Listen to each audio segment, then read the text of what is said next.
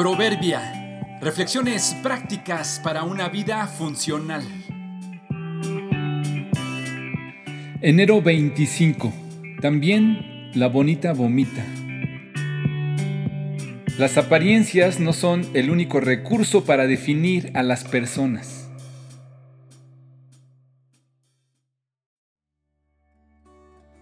En repetidas ocasiones, en diferentes circunstancias, seguramente nos ha sucedido. Andando por la calle en un transporte público, cerca de un grupo de jóvenes en alguna plaza. Se les escucha divertidos y bromeando. De repente, entre ellos, una chica linda comienza a hablar y de su boca salen toda clase de groserías y malas palabras que hasta puedes notar que la gente que pasa cerca reacciona sorprendida. Al parecer, a ella y a sus amigos les resulta normal. Sigues tu camino sorprendido e incómodo, porque las apariencias te dirían que no debería ser así. Esta escena bien podría llamarse La bonita vomita. La bonita nos sorprendió a todos con su lenguaje florido, folclórico y vulgar. Pero la verdad es que la gente bonita, la gente bien, los de apariencia piadosa y los que lo niegan, en algún momento de su vida vomitan. Y no me refiero particularmente a la acción de expulsar violentamente por la boca el contenido del estómago, sino también el contenido de la mente y también los errores y las malas actitudes que todos tenemos.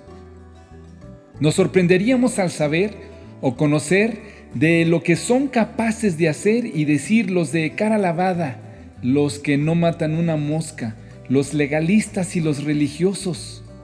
Solo Dios conoce el corazón y las intenciones de todos. Bien sabemos que las apariencias engañan.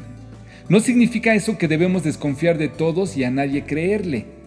La reflexión va más en el sentido de admitir que todos estamos expuestos al error y la falla. De hecho, todos nos equivocamos y caemos.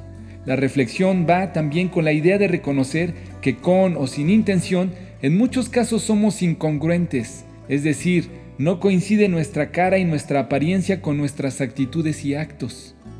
No estoy promoviendo la hipocresía ni el desinterés por la congruencia. Mi propuesta es que admitamos que por muy esforzados que seamos, en algún punto está nuestra debilidad y se manifiesta nuestro pecado. Estoy promoviendo nuestra total necesidad de Dios para poder con su ayuda ser capaces de un cambio, para que su gracia nos aliente a ser congruentes no solo con nuestra cara, sino con la dependencia que debemos tener de Él. Hay que tenerlo presente.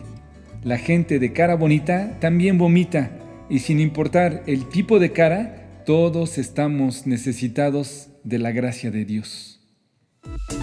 Pero el Señor le dijo a Samuel, no juzgues por su apariencia o por su estatura, porque yo lo he rechazado. El Señor no ve las cosas de la manera en que tú las ves. La gente juzga por las apariencias, pero el Señor mira el corazón. Primero de Samuel 16, 7.